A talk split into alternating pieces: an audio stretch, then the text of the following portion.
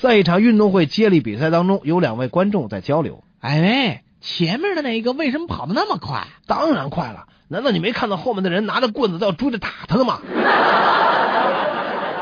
飞机起飞后，一位空中小姐给旅客发口香糖。哎呦，你看这太客气了，你看这口香糖你你白给了吧？哎，你这这干嘛用的呀？一位第一次乘坐飞机的旅客问道。哦，为了使您的耳朵不嗡嗡作响，先生。飞机着陆之后，这位先生对空中小姐说：“哎呦，你谢谢啊，这口香糖真挺管事儿的。不，那什么，您能帮我一忙，把它从耳朵里取取出来吗？”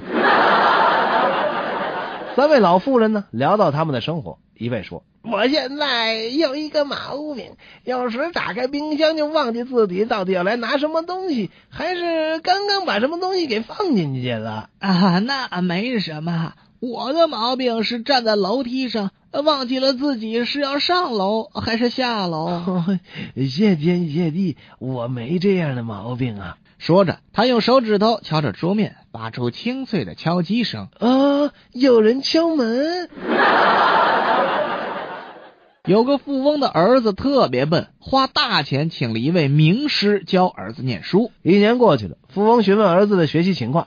我的儿子学的怎么样？这都一年了啊！贵公子的七窍通了六窍，富翁很是高兴，付了学费，让名师回家过年。春节那天，家里来了客人，富翁老用名师的话来夸儿子，七窍通了六窍。有位客人终于听明白了啊，合着这是一窍不通啊！